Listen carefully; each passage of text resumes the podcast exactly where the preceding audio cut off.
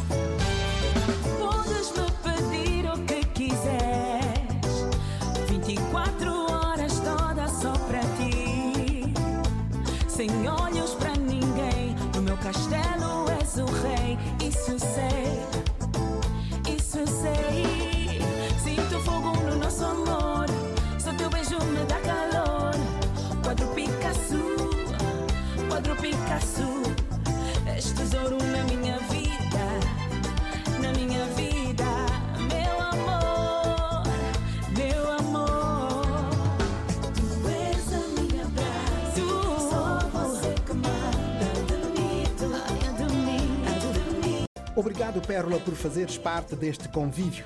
Admito agora a voz do Sr. João Mendes, mais conhecido por Johnson, é pai de Eduardo Lopes, o nosso convidado da semana, é comandante da Guarda Nacional Republicana. Mas antes, um pequeno enquadramento e percebermos como é que tudo se processa. Pronto, foi uma aventura, pronto. Qual era a idade do Sr. João naquela altura? Nessa altura, 17 anos. E vinha mesmo com a intenção de ficar ou tinha interesses em. Quer dizer, intenção, você já sabe, pronto. Namorava, já namorava com a minha mulher, pronto. E quando cheguei cá, há sempre aquela saudade, aquela coisa e tal. E ela ficou lá, eu vim para cá. E depois, há sempre aquela saudade. Quando eh, antigamente era por escrito carta, eu recebia a carta dela. Sempre... Mas depois fui-se habituando, fui-se habituando, fui habituando, fui habituando e fui acostumando. E depois, passando três anos, fui lá, a gente namorar. Casei, voltei. Depois ela ficou lá, passando um ano e tal, para aí. Depois ela regressou. E eu, quando casei-me, a intenção, eu disse, "Bom, agora vou eu, vim preparar tudo. Quando ela viesse, que é para estar tudo parado, vim, eu consegui, arranjei uma casinha, era minha e tal. É a primeira casa que arranjou cá em Portugal. Onde é que foi morar? E foi ali. Eu tinha uma casa lá em Lisboa, no, lá no Val da Moreira, que eu consegui lá um colega meu e já mataram. E pronto, naquela altura,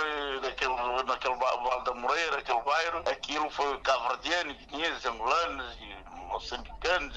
Pronto, os palopes, os africanos, conseguiram ter aquele bar tudo dentro, aqueles prédios e tal. Depois esse colega meu que mataram, então, o nome dele também era Johnson. E depois ele conseguiu seis casas daquela. Depois ele tinha-me dado uma casa daquela. E eu, como a minha vida é pescatória, eu gostava muito do mar, acabei por vender uma casa daquela por descontos naquela altura. descontos naquela altura. Sim, sim, naquela altura vendi e vim embora para Peniche, pronto. E daí comecei a fazer a minha vida até agora, pronto, cá, estou contente, pronto. E em Cabo Verde já era pescador. Sim, sim, sim, de sair da escola, pronto, é, pescador profissional, pronto, saía da escola, ia para o mar e aquela coisa, pronto, para ganhar mais alunos. Depois de lá consegui a cédula lá e depois vim para cá, pronto, aquela coisa do, do mar, que aquela coisa do mar, pronto, também não sabia fazer mais nada, é uma vida, é uma vida muito complicada, principalmente vida quando há viagens, é muito complicado, quando é inverno, um hotel, vaga, já consegui apanhar vaga de mar de 12, 13 metros. Eu uma vez já fui ao fundo também, o barco acabou por ir ao fundo e salvar-me numa valsa. É, a vida de mar é complicado, pronto, pronto. E fazia essa vida pescatória sozinho? Não, não, não, não, não, vida pescatória. Trabalhei sempre para a empresa, empresa, andava em viagens, barco de longo curso, barco, barco grande, fazia viagem dois meses, e mês e meio, mês,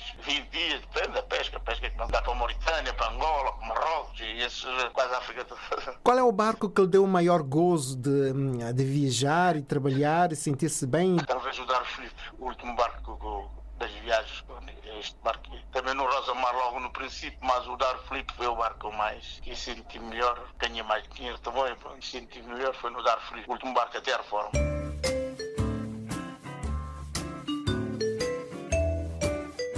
Eduardo Tavares Spencer Lopes é natural da Chara de Santo António, cidade da praia, Cabo Verde. Com apenas 4 anos de idade, emigrou para Portugal, precisamente a 29 de novembro de 1985, com a sua família. Fez o seu percurso escolar até o décimo ano na Escola Secundária de Peniche, derrubando os seus estudos aos 17 anos de idade. Entre os 16 e os 17 anos, começou a trabalhar na construção civil, passando pela restauração. Paralelamente, dedicou-se a aulas de dança devido à sua paixão pela música e dança. Foi professor do hip hop e breakdance no município de Peniche. Deu aulas a crianças e adolescentes, promovendo aqui a transformação social, fomentando o gosto na prática de exercício físico aos mais novos.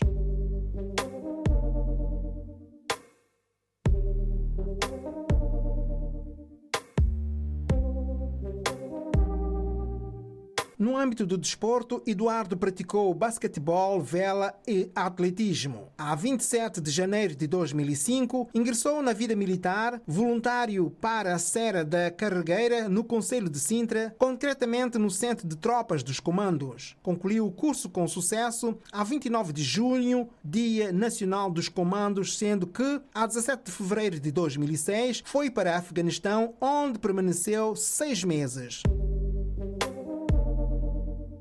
num clima de guerra, regressa a Portugal no dia 30 de agosto. A 3 de dezembro de 2007, entra para a Guarda Nacional Republicana, GNR, e numa importante instituição militar com as funções de adjunto de comandante do posto na vila de Mil Fontes, hoje é comandante da GNR. E lembro-me quando cheguei a Portugal, eh, como em Peniche, neste caso em Peniche, terra que me acolheu e muito bem, é uma terra que eu me orgulho. Brinquei muito com os meus amigos eh, fazer corridas descalço, eh, jogar à, à bola descalço. Foi uma das coisas que sempre ficou-me na memória, porque na altura, isto em 84, 85, em Cabo Verde, não havia as condições que existem hoje para podermos andar na rua. Neste caso, quando lá estive, pude verificar que já andam com calçado adequado, coisa que não acontecia no meu tempo, mas que ao transportar para Portugal, nas vivências que tive na minha infância, eh, sempre recordava disso com, com agrado, não por, com algum desprimor, por acaso. E quando olha para hum, Cabo Verde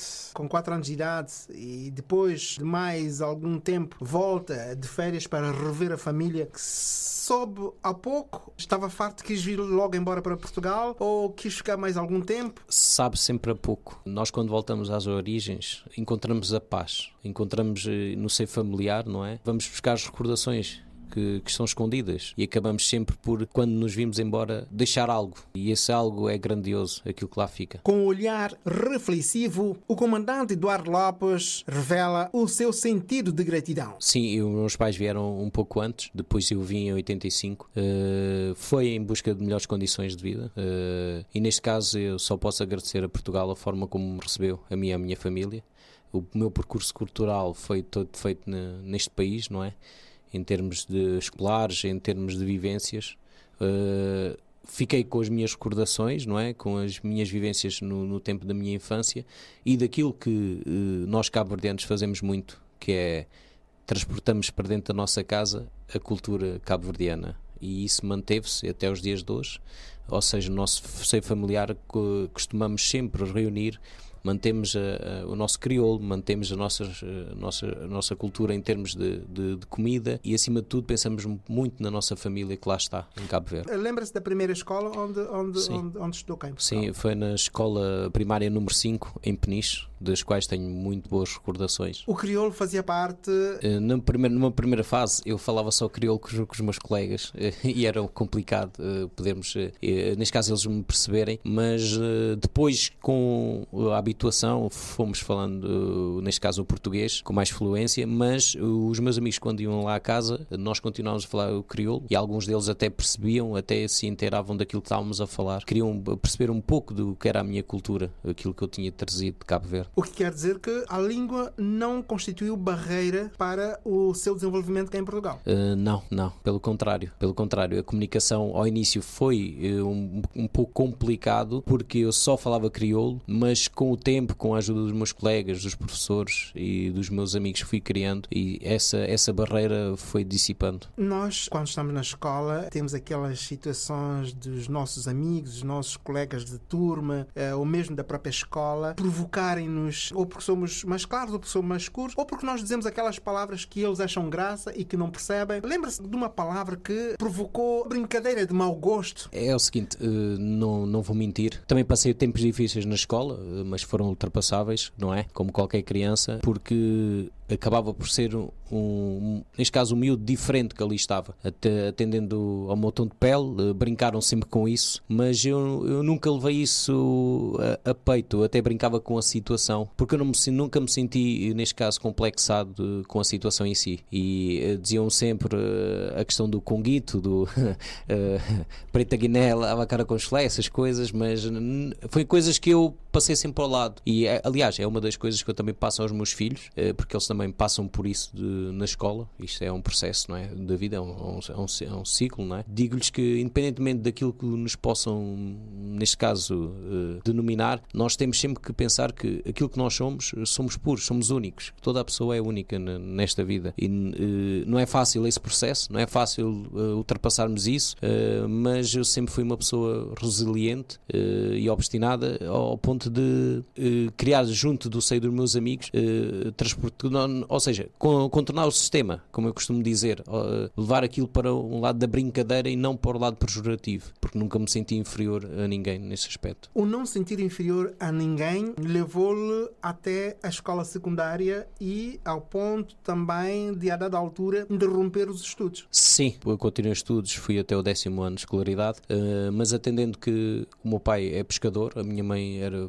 funcionária e ainda hoje é de uma empresa de, de conserva, neste caso de, de, de, sardinha, que é uma fábrica muito conceituada em Peniche. Eu nunca uh, tive que optar quando comecei no verão, comecei a trabalhar aos 16 anos, para, inicialmente para juntar dinheiro para comprar roupa, as minhas necessidades primárias naquele tempo. Depois, ao conhecer o trabalho e ver com os meus pais que eu poderia ajudá-los de outra forma, tive uma conversa com os meus pais, eles queriam que eu continuasse a estudar, ainda estudei mais um ano. Uh, por fim, eu cheguei a um ponto que disse que queria trabalhar para também poder-los ajudar em casa e também construir os meus sonhos. Quando pensou no primeiro trabalho, qual era a idade? 16 anos de idade. Trabalhei nos, nos restaurante em.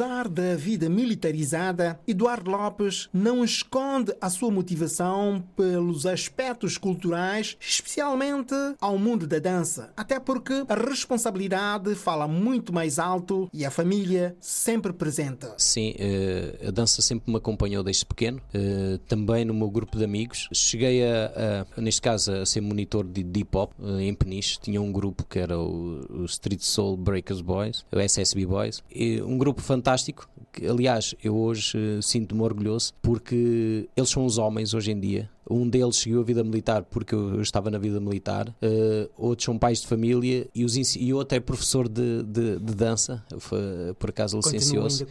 Continua e, e, isso é que é o mais importante porque aqueles jovens, não é? Que os pais depositaram muitas vezes a confiança que eu tinha carro e levava-os até o Porto, íamos até, até qualquer parte do país para dançar, uh, atribuíam-me essa responsabilidade de poder levar os filhos só para ver a felicidade que eles tinham no, nos olhos.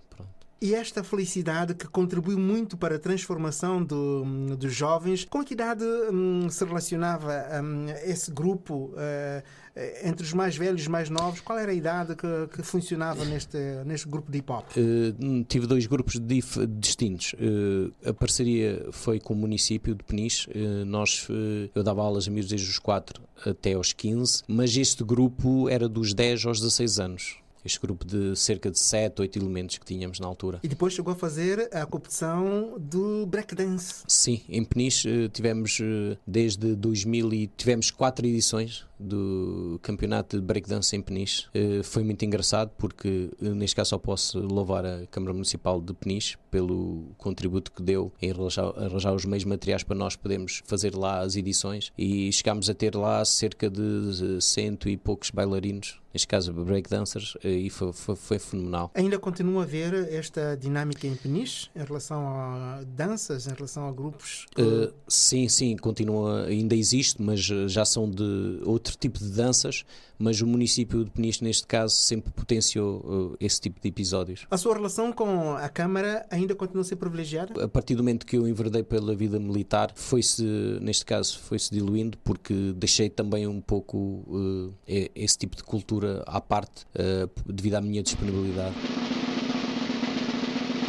De repente é também hoje um comandante da GNR, Guarda Nacional Republicana, para quem não sabe, estamos aqui em Portugal. Para quem está lá fora, a GNR é Guarda Nacional Republicana, são militares, e com um conceito diferenciado de polícia. Quero explicar-me um pouco, para quem não está muito dentro dessas coisas, tentar perceber o que é polícia e o que é polícia militar. Aquilo que eu posso dizer é o seguinte, eu em 2005 eh, entrei, enverdei pela vida militar, neste caso 24 de janeiro de 2005, fui para o Regimento de Comandos na, na, Serra da Carregueira, onde me assentei praça, uh, tirei o curso de comandos uh, em 29 de agosto de 2005. Depois uh, fui fui, estive em aprontamento para a missão no Afeganistão, que fui para o Afeganistão no dia 17 de fevereiro de 2006 até dia 30 de agosto de 2006. Por sua vez, eh, para não, não deixar esta eh, carreira militar, em 2007 ingressei na Guarda Nacional Republicana e onde tenho a possibilidade de continuar como militar. Eh, ser militar é uma condição diferente de, de estar. Não poderei dizer que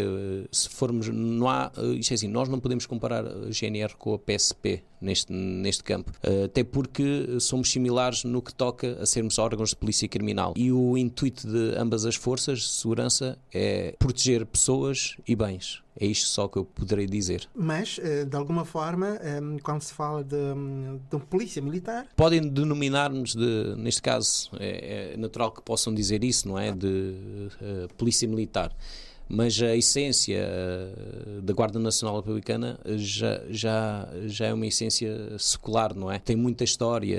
Eh, a imagem da, da Guarda Nacional Republicana perante o cidadão é de uma força próxima, humana e de confiança que está lá para o cidadão. Penso que é isto que as pessoas têm que ficar, têm que reter. Nada mais que podemos ser militares, mas estamos lá para proteger o cidadão. Estamos lá para aquilo que é necessidade. Somos, eh, estamos na primeira linha, à semelhança das forças de segurança e dos bombeiros, de, neste caso dos médicos, enfermeiros.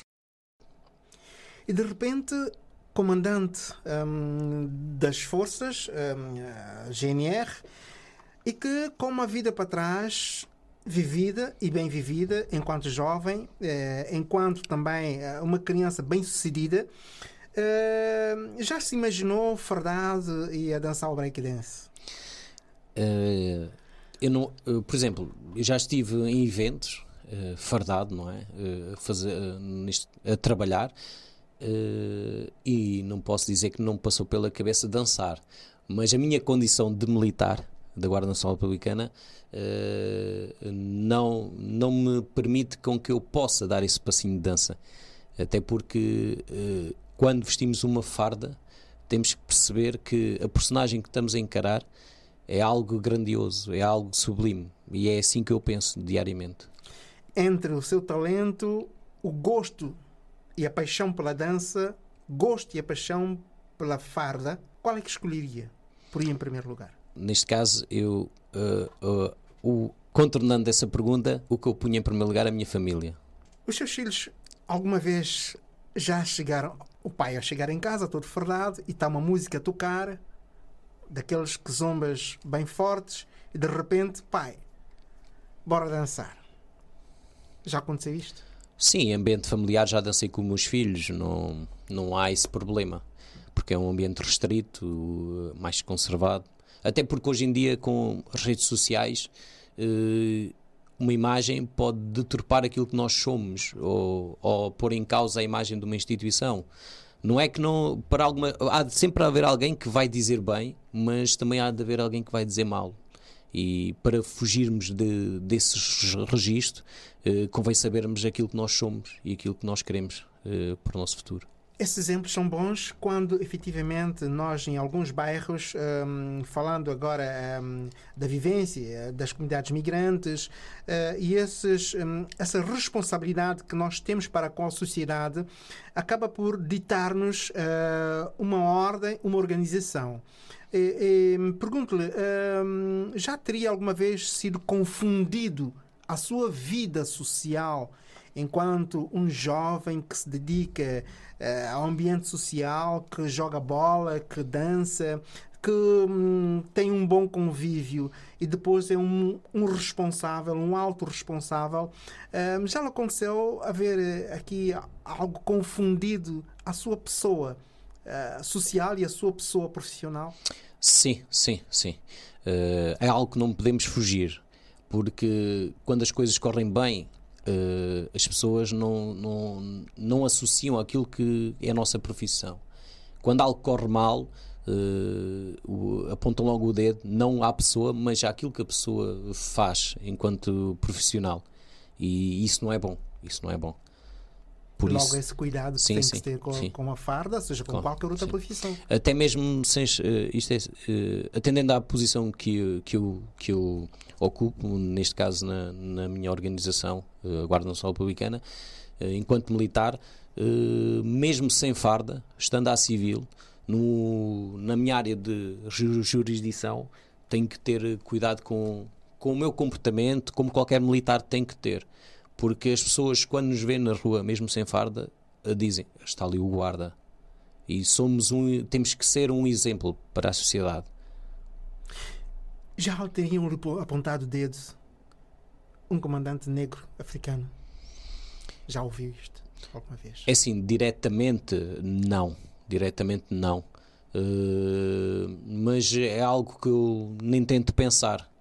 Porque e- e eu penso da seguinte maneira: eu ocupo o cargo que ocupo eh, fruto do meu trabalho, eh, fruto da pessoa que eu sou, fruto das pessoas que me acompanharam e me apoiaram para superar esta situação e para poder chegar aonde eu almejei.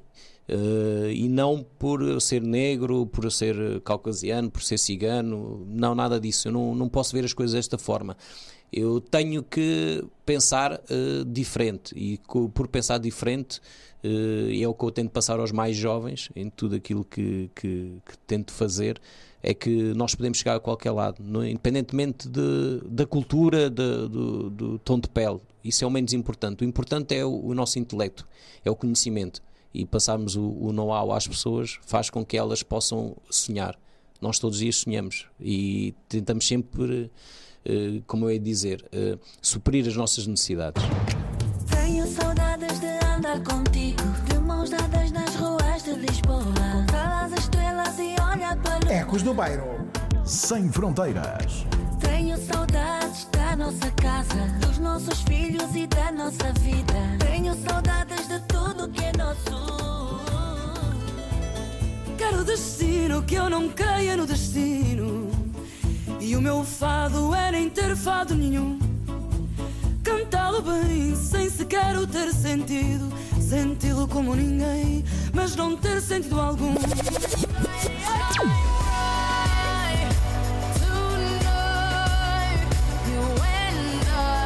Ecos do Bairro. Mundo sem fronteiras.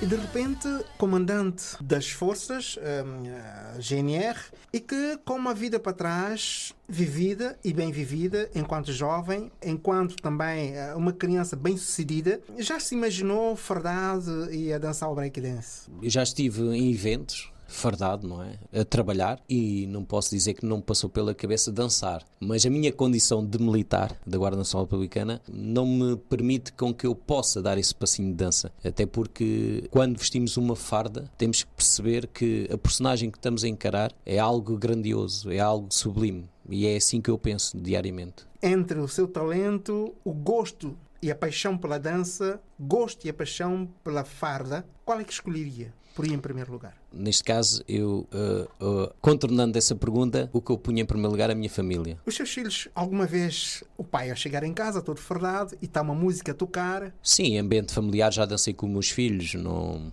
não há esse problema, porque é um ambiente restrito, mais conservado. Até porque hoje em dia, com as redes sociais, uma imagem pode deturpar aquilo que nós somos ou, ou pôr em causa a imagem de uma instituição. Não é que não. Para alguma, há de sempre haver alguém que vai dizer bem, mas também há de haver alguém que vai dizer mal. Para fugirmos de, desses registros, eh, convém sabermos aquilo que nós somos e aquilo que nós queremos para o nosso futuro. Hum, já lhe aconteceu haver eh, aqui algo confundido a sua pessoa social e a sua pessoa profissional? Sim, sim, sim. É algo que não podemos fugir, porque quando as coisas correm bem, as pessoas não, não, não associam aquilo que é a nossa profissão. Quando algo corre mal, apontam logo o dedo, não à pessoa, mas àquilo que a pessoa faz enquanto profissional. E isso não é bom. Isso não é bom. Por Logo isso, esse cuidado que Sim, tem sim, que ter com, sim. com a farda, seja com Claro, qualquer outra sim. profissão. até mesmo sem, eh, isto é, atendendo à posição que eh, ocupo, neste caso na, na minha organização, a Guarda Nacional Republicana, eh, enquanto militar, mesmo sem farda, estando à civil, na minha área de ju- jurisdição, tenho que ter eh, cuidado com, com o meu comportamento, como qualquer militar tem que ter, porque as pessoas, quando nos vêem na rua, mesmo sem farda, eh, dizem: está ali o guarda. E somos um, temos que ser um exemplo para a sociedade. Embora fardados e estando deste lado, nada nos impede de abanar o capacete. É o breakdance viajando no tempo e você, de lado de lá, fique sempre do nosso lado. Estamos juntos e bem seguros.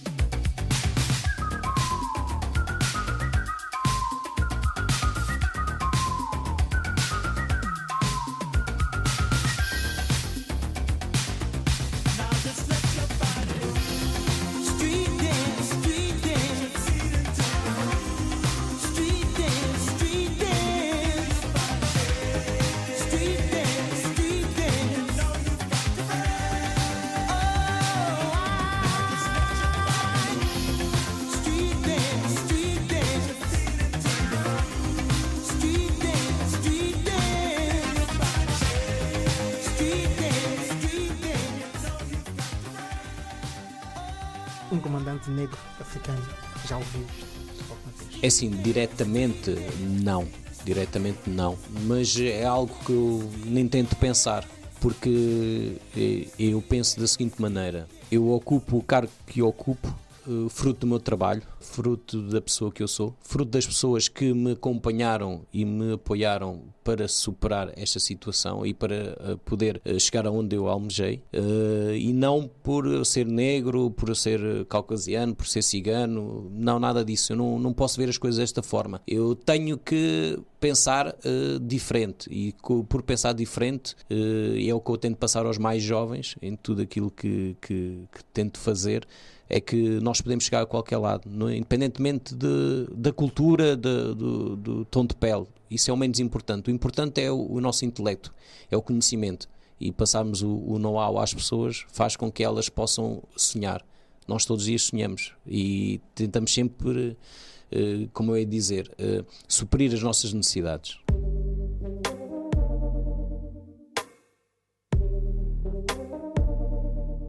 Vida social, a vida militar e a vida familiar, tudo junto, permitiu ao Eduardo Lopes conviver com os desafios da vida e superá-lo. A força eh, especial, que é os comandos, não é? A força especial, que é uma tropa especial, deu-me coisas que eu levo para a vida, uh, ensinamentos uh, que eu tento usar diariamente que complementei com o facto da doutrina que me instruíram na, Guarda Nacional Republicana, mas eu posso dizer que os homens que me acompanharam naquela missão, se eu precisar de algo, estão lá. E foi esse sentimento que eu fiquei, o sentimento de camaradagem, eh, pura, pura camaradagem, que é algo que hoje em dia pode faltar em algum, algumas instituições, mas naquele caso no, centro, no regimento de comandos e no Afeganistão, eh, porque tivemos em situações de, de perigo e eu pude ver na, na entreajuda que existia entre os militares e ainda hoje acontece, mesmo as forças destacadas, neste caso na, na República Centro-Africana, fazem parte dos comandos, são enaltecidas pelo grande espírito de missão que têm. Além de homem de armas, Eduardo Lopes é também o homem de transformação social e por onde passa é a referência de confiança para as comunidades. É assim, uh eu sinto-me privilegiado porque, desde que estou na Guarda Nacional Republicana, como guarda e cabo, estive colocado no posto da, da Moita dos Ferreiros e no posto de, da Lourinhã, que são os postos mais a norte do, do Distrito de Lisboa. Fiz muitas amizades, uh, gostei bastante de lá estar. Uh, ainda hoje mantenho essas amizades. Depois, uh, consecutivamente, com o curso de sargentos, tive a oportunidade de estagiar na Margem Sul, neste caso no Pinhal Novo e na Moita, onde o, o extrato cultural que ali é abrangente, há muitas culturas e não, não foi difícil lá trabalhar. E até os jovens que vivem nos bairros, como na Baixa da Banheira e no Val da Moreira, quando me viam a trabalhar, uh, até brincavam comigo no aspecto de, de, verem ali um negro, não é? é o que se pode dizer, estar ali numa força. E eles até diziam: se houve alguns que me disseram, eu também posso chegar aqui? Eu disse, claro que sim. Uh, tens que estudar, tens que em, eh, estar no, no, campo da legalidade e tudo calmo já vais conseguir. Uh, posteriormente fui colocado em, em, Vila Nova Mil Fontes, no distrito de Beja. Estive lá dois anos, foram dois anos fenomenais. E agora, por fim, estou em Almeirim, no, no distrito de Santarém. Vai fazer quatro anos em outubro que lá estou. Uh, Sinto-me feliz com o grupo de trabalho, essencialmente.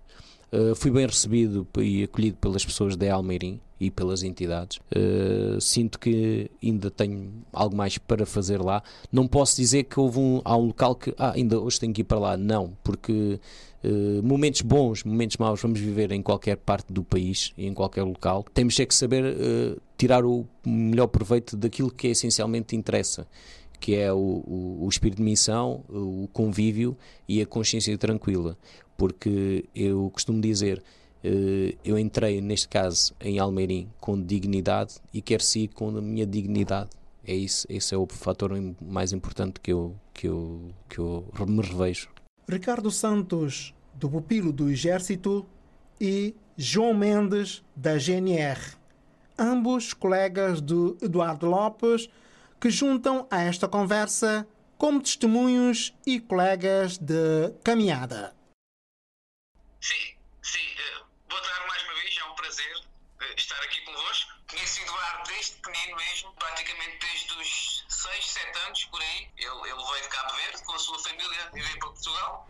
À procura de melhores condições, provavelmente, não é? E eu lembro-me que ele apareceu uma vez ao pé de nós, no bairro onde nós morávamos, que nós chamávamos, chamávamos o Largo, onde fazíamos tudo, todas as nossas brincadeiras, e ele apareceu ao pé de nós, algo envergonhado, tímido até, pronto, para começar a interagir e começar a falar connosco, pronto, e, e fomos, e foi, foi bem recebido, uh, juntou-se logo ao grupo ali do, do bairro, e a partir daí foram muitas histórias para contar até hoje, muitas. Sim, eu lembro-me que nós uh, adorávamos jogar futebol, desde miúdos, jogávamos no bairro, jogávamos... Uh, bairro contra bairro. Ele também gostava muito de jogar futebol e foi a partir daí que, que, que nos começámos a conhecer melhor. Uh, brincávamos de todas as maneiras. Costumo dizer que brincávamos como se não houvesse amanhã, porque nós vivimos muito a nossa infância. Né? E o Eduardo fez sempre parte de, de, de, dessa fase. E pronto, e era jogar futebol, eh, aquelas brincadeiras de de Berlim, de, de peão, de escondidas. E outra coisa, ele, ele adorava correr descalço, que eu lembro. É, era uma coisa que ele gostava muito, era correr descalço. Lembra-se É é lembra-se lembra-se do dia em que a vossa equipa ehm, perderam e que eh, um de vós ficou chateado, incomodado hum, do bairro por ter perdido? Sim, eh, de vez em quando acontecia essas situações, sim. Eh, Essas situações, eh, quem perdia tinha sempre um bocadinho, porque havia muita rivalidade, mas era uma rivalidade saudável, mas nós levávamos sempre isso muito, muito na brincadeira. Claro que às vezes havia uma zanga ou outra. O Eduardo, que me lembro, não era muito de, de se meter em zangas, um rapaz muito pacífico, muito humilde, já na altura era. Uh, mas sim, havia sempre umas picardias entre bairros, sim, isso é normal. Sim, eu, uh, eu, eu sempre chamei o Eduardo por Dá, pronto, uh, Dá, é, era o Dá, ele para mim é o Dá, ainda hoje o chamo Dá, mas ele tinha outra alcunha que era o Barroso, eu acho que isso foi mais os colegas de escola, de turma, que... João Mendes, ehm, como é que conheceu o, o Eduardo? Antes de mais, boa noite aí para o, pessoal Boa noite, a ouvir. Eu conheci, eu conheci já na tropa, conheci-o em 2005, em janeiro de 2005. Uh, nós estávamos, portanto, aquilo é dividido por grupos, estávamos no mesmo grupo. Praticamente foi desde a recruta, a preparação para o curso, depois o curso, depois a emissão. Fomos nos, fomos nos conhecendo. Eh, no dia em que o Eduardo acordou mais tarde eh, no batalhão. Há sempre, há sempre brinde quando essas coisas acontecem. E pronto, e calha a todos, a verdade é que calha a todos. E ele, pronto, nesse dia, deixou-se dormir. A volta e meia, pronto, o Lopes, que pronto, nós lá tratamos por, pelo, pelo apelido, uh, sempre foi. Ele sempre primou muito pela, pelo perfeccionismo. Ele sempre foi, sempre foi muito, muito sempre buscou muito o perfeccionismo e então uh, a malta lá chamava-lhe o nível. Dizíamos que ele era o nível. E, pronto, e, e, o que é que acontece? Quando, quando a malta prima muito pelo perfeccionismo, depois quando há essas pequenas falhas, que são coisas que acontecem Ninguém com perdoa. pessoa, uh, aquilo é conversa para mais de uma semana. Uh, desde a minha infância que conheço o Ricardo. O Ricardo é padrinho do meu filho, eu sou padrinho do filho dele, uh, do Lourenço, ele é padrinho do Gustavo. Tivemos muitas brincadeiras, muitas situações que passámos. O, o, neste caso, o João Mendes já foi mais tarde, já foi na tropa. No início não nos dávamos bem, curiosamente não nos dávamos muito bem. A tu, eu passei a gostar dele no dia que ele falou de mim, ou seja, estávamos todos a limpar a arma no corredor. Ele não sei se recorda disso, mas eu recordo-me. Começou a falar sobre mim, daquilo que eu era como pessoa, e isso aproximou-nos. Aproximou-nos foi, foi bastante importante, porque é assim, quando as pessoas são frontais, penso que criamos mais ligação com as pessoas porque vivemos num mundo onde é mais as pessoas são são ardilosas uh, uh, falam connosco com algum intuito e ali não, eu senti sinceridade e eu acho que isso é o mais importante a amizade, nós temos que primar pela sinceridade e um verdadeiro amigo é aquele que nos diz quando nós estamos bem, quando estamos mal uh, que não tem problemas em dizer o que quer que seja e eu penso que isso é, é o fator essencial hoje em dia para a sociedade poder progredir Com um olhar reflexivo, o comandante Eduardo Lopes revela o seu sentido de gratidão. Só posso agradecer a Portugal aquilo que eu sou hoje. Em primeira fase, aos meus familiares, não é? à, cultura. Não esquece Cabo Verde. Cabo Verde vai estar sempre no meu coração. É onde eu nasci, é o meu país. Mas Portugal também é o meu país. Eu posso dizer que eu amo Portugal, uh, morro por Portugal e sou português. Sinto-me como português, que é, que é algo que, é, que eu já defendi, até nas redes sociais, porque eu não esqueço as hipóteses que eu tive. Eu procurei essas hipóteses, mas o país potenciou com que eu pudesse ter essas hipóteses. Eu acho que isso é mais importante. Nós uh, devemos sempre procurar aquilo que o país tem a, a, nos oferecer. Se nós andarmos no caminho na base da legalidade, com o intuito de nos superar dia a dia, porque as coisas não vêm de mão beijada. Coisas, nós temos que lutar pelos nossos objetivos e nesse aspecto não tenho nada a dizer e até meus familiares que eh, somos imigrantes, não é? Viemos de outro país, um país pequenino, eh, mas chegamos aqui a Portugal, que não deixa de ser um país pequeno em termos de, de, proporcionalidade na Europa, mas que eh, é conhecido pela abrangência de culturas e isso é muito importante. Promove culturas na sua missão? Sim, sim, obviamente, obviamente, porque nós temos que, na minha missão, enquanto militar da Guarda Nacional Republicana, temos que respeitar todas as culturas.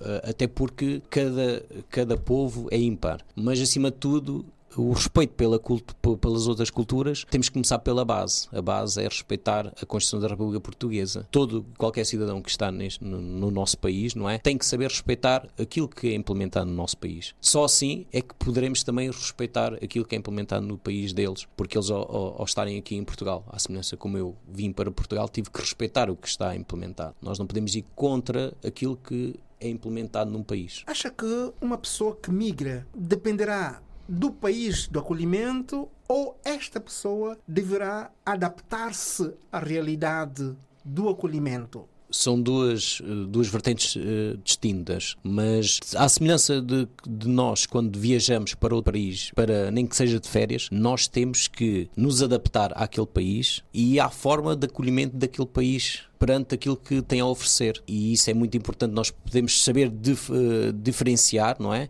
Porque existe esta dicotomia, mas ao mesmo tempo a adaptação é, o, é, é a terminologia correta nesta altura para podermos utilizar das duas. Já teve alguma decepção com algum amigo, alguém que nunca esperava, tido algum comportamento pouco saudável? É assim, uh, dos meus, do meu grupo restrito de amigos, não. Tenho só um amigo mesmo de infância, são, são três irmãos que já tiveram, foram, são ex-presidiários e cometeram um ato que foi bárbaro na altura e hoje em dia mesmo falamos sobre isso e claro que vem sempre ao de cima o facto de nós dizermos que aquele ato não foi o correto, não, é algo que não se deve repetir e eles têm essa consciência.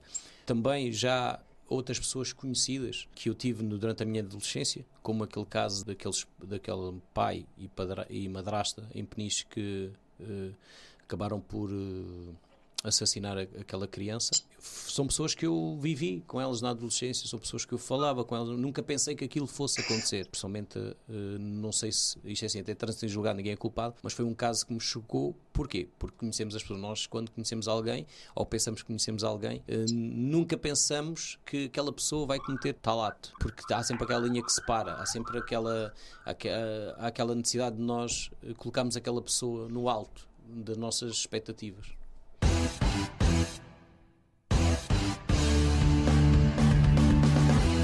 Dragon Ball Z, Z, Z, Z, Z, sendo um dos guerreiros mais conhecidos entre os animados infantis de todos os tempos, provavelmente estaria na origem da história de vida que hoje atravessa os oceanos de inspiração e Yon Johnson recorda uma passagem de vida de um comandante. A mãe mandava para a escola, mãe ia trabalhar, e ele, pronto, que era ir para a escola, e ele gostava muito daquele tempo, daqueles bonecos, é um Dragon Boys, ou como se chama. Dragon Ball, Dragon Ball. Sim, e ele às vezes, muitas vezes enganava a mãe que ia para a escola, a mãe ia trabalhar e ele saía, enganava a mãe que ia, depois voltava e depois ficava, vinha a ver o, boneco dele, não sei o quê. Uma vez a mãe apanhou, então não sei o quê, então não foi para a escola, então levou um show de porrada, mas ele gostava muito, era o boneco, era o boneco preferível. Eu era, e foi sempre um exemplar no bebidas e fumar. Foi sempre exemplar em tudo. Pois. Qualquer semelhança é simplesmente a mera coincidência. As aventuras de um poderoso guerreiro chamado Goku, seu filho Gohan e os seus aliados que se esforçam para defender a Terra das ameaças. Eles são auxiliados por um dragão que concede os desejos de quem quer que reúna as sete esferas do dragão. Por aqui ficamos Convidamos até uma próxima oportunidade. Eu sou Celso Soares. Voltarei ao sabor da boa música. Fiquem seguros e confinados.